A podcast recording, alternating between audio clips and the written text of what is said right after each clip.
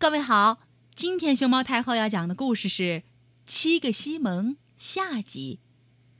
关注荔枝电台熊猫太后摆故事和微信公众号“毛妈故事屋”，都可以收听到熊猫太后讲的故事。昨天我们说到，阿基德伊国王在自己的土地上发现了身怀绝技的七个西蒙兄弟，并把他们召回了宫里。这会儿，他正和王公大臣们一起召见其中的六个兄弟，这到底是为什么呢？听着，国王一见到西蒙六兄弟就大声说：“有人告诉我，远隔几重洋有一个布桑岛国，布桑国王有一个美丽的公主，名叫海伦娜。西蒙老二，你能爬上柱顶鸟瞰全世界？我命令你。”给我看看布桑国的情况。西蒙老二遵命，飞快地爬了上去。他眼观六路，耳听八方，然后滑下来向国王禀报：“我已执行了您的命令。我看见了远方的布桑岛。布桑国王是个强有力的君主，十分骄傲，粗鲁又残暴，正坐在王位上。他说：世界上没有一个王子或国王能配得上他的女儿。”哪个国王胆敢向他求婚，他就要对他宣战，踏平他的国家。呃，布桑国王的军队多吗？阿基德伊国王问。布桑国很远吗？依我看，西蒙老二说，即使天气好，你也得乘十年船才能抵达那里。如果遇上坏天气，也许得十二年。我看到了国王在阅兵。军队不算太大，十万步兵和十万骑兵，此外还有一支强大的卫兵和许多弓箭手，大约也有十万人。另外还有一批精选的勇士，准备在关键时刻出动。国王坐着，陷入了沉思。过了一会儿，他对站在周围的王公大臣们说：“我决意要娶海伦娜公主，我该怎么办呢？”王公大臣们面面相觑，都想往后躲。这时候，西蒙老三说：“陛下，恕我冒昧自荐，你想到布桑岛去吗？那容易得很，坐我的船去，用不了十年，只要一个星期就够了。不过，你得和大臣们商议一下，到了那里之后怎么办？简单说。”你准备通过和平方式娶公主，还是用武力呢？但是，这般聪明人又无言以对。国王皱眉头，正想挖苦他们，一个宫里的弄臣挤了上来，说：“天哪！你们这些聪明人发什么呆？这还不容易？既然很快就可以到布桑岛，为什么不派西蒙老七去呢？他可以眨眼之间就把公主偷到手。”他的父亲当然要派军队到这里来，但他起码要花十年时间。陛下以为如何？好极了，你的主意很好，我得奖赏你。卫兵，赶快把西蒙老七给我带来。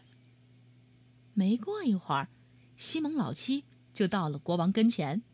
国王把想要他做的事儿说了一遍，还解释了一下。为了国王和国家的利益去偷，是绝不能算做错事儿的。当然，为了自己去行窃，可就大错特错了。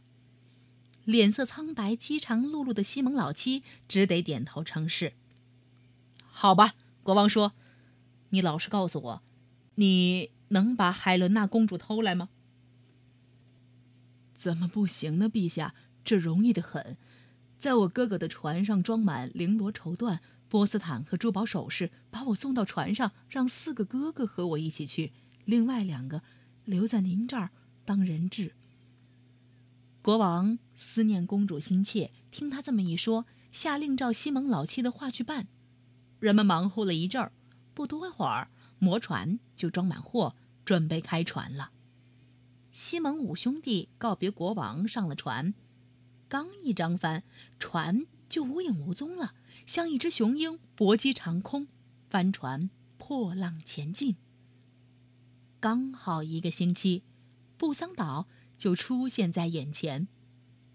海岸上看上去岗哨林立，瞭望塔上的哨兵老远见到他们就喊：“停住，抛锚！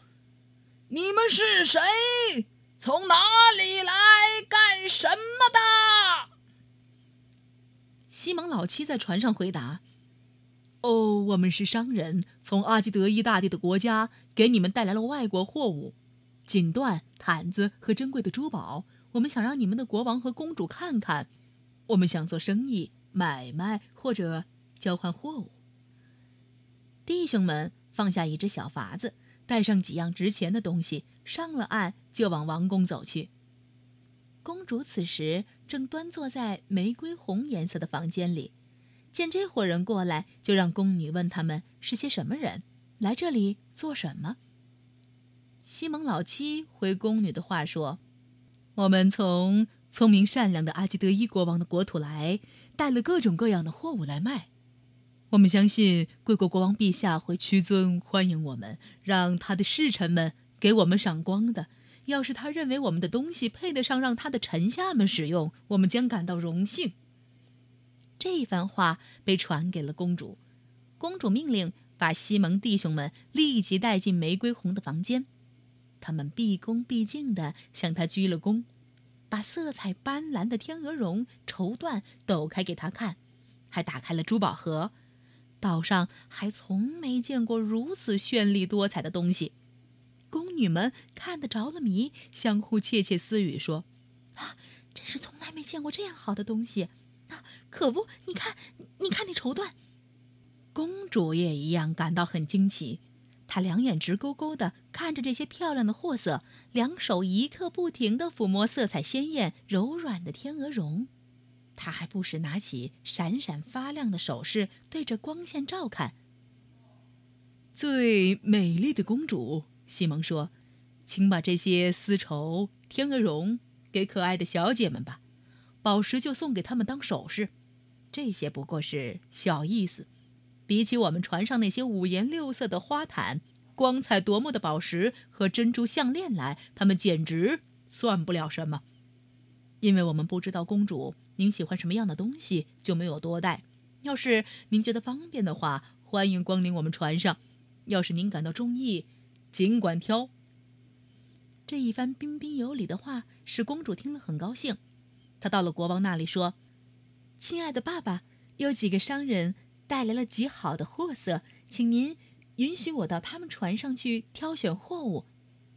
国王想了又想，紧蹙眉头，抓耳挠腮，终于他同意了，下令派出御艇，带上一百名弓箭手、一百名武士、一千名士兵，保护海伦娜公主。玉艇带着公主和卫兵们起航了，西蒙弟兄们也随着上船，把玉艇。带到了他们的船边，西蒙兄弟们在公主前面引路，后面跟着宫女们，从一块水晶的跳板上跨过去，登上了西蒙兄弟的船。西蒙老七搬出了好货色，他还给公主讲很多有关他们的稀奇古怪、有趣的故事。公主听着，看着，一点儿也没觉察，西蒙老四已经拽住了船头。冷不防，船就潜入海底，在深水中飞驶起来。御艇上的人们大声叫喊着：“啊，公主，公主！”武士们吓得呆若木鸡，士兵们耷拉着脑袋，一句话都说不出来了。没有办法，他们只有回去报告国王。国王嚎啕大哭，大发雷霆：“哦，我的心肝宝贝儿！” 他啜泣着：“这实在是对我骄傲的报应。我以为谁也不配做你的丈夫。这会儿你沉入了大海，别笑我好孤单呐！你们把陪公主去的人全部给我带下去，带上枷锁，关进牢里，让我想想怎么样处死他们才好。”当布桑国王。悲愤交集的时候，西蒙的船却像一条鱼似的在海底疾驶，远离了布桑岛之后，西蒙才又让船浮出水面。这会儿，公主头脑清醒了。我们看得太久了，她对侍女们说：“回去晚了，恐怕父亲要生气的。”她恋恋不舍地丢下珍宝，跨上了甲板。没有玉艇，也见不到岛。海伦娜公主捶胸顿足，顷刻间，她化为一只白天鹅，冲天飞去。可是西蒙老五拿起弓，一箭，咻，把它射了下来。西蒙老六不等它落进海里，就在船上抓住了它。白天鹅又化成一条银鱼，西蒙赶快抓住鱼，不料鱼又变成一头黑老鼠，满船乱窜。他刚要钻进一个洞里，西蒙比猫还敏捷的，咻，逮住了它。小老鼠于是又变回了美丽的海伦娜公主。西蒙的船离开有两个星期了。一天早晨，阿基德伊国王坐在窗口，愁思满怀的眺望大海。他很忧伤，不吃也不喝。海伦娜公主像是美丽的梦幻萦绕在他的脑际。忽然，他似乎看见一只白色的海鸥飞进海岸，哦，又像是一点白帆。哦，不，不是海鸥，是在海浪里飞驶的魔船。彩旗飘扬，琴师们正在钢丝索上弹出悠扬的曲子。抛锚了，水晶的跳板。搭到了码头上。当当当当当当当当当当当当当。可爱的海伦娜走下了跳板，她像太阳一样光彩照人，一双明眸就像天上的星星。阿基德伊国王从座位上跳了起来，快快！他喊着。快去迎接他！把号角吹起，把钟敲响。宫廷里挤满了大臣和侍从，为了迎接公主，铺上了金色的地毯，打开了王宫的大门。阿基德伊国王亲自出迎，挽着公主的手，把她领进了宫。小姐，他说：“我听说了你的美貌，可没想到，你比传说的更可爱。”尽管如此，我还是不想勉强留你。你要是想回去，魔船就可以送你回国，到你父亲那儿去。但是，如果你愿意留在这里，就当我的王后治理国家，我也将听凭你的吩咐。还有什么可讲的呢？你们一定猜想得到，公主接受了国王的求婚，为了庆贺他们订婚，举行了盛大的典礼。西蒙弟兄们又被派往布桑岛，给国王送去一封他女儿写给他的信，邀请他去参加婚礼。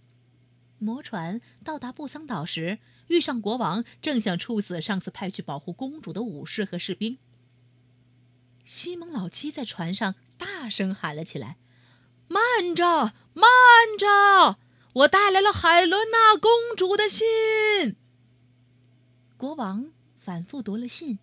下令释放武士和士兵，他殷勤地款待了阿基德伊国王的使者，托他们带去他对女儿的祝福。不过，他不愿参加婚礼。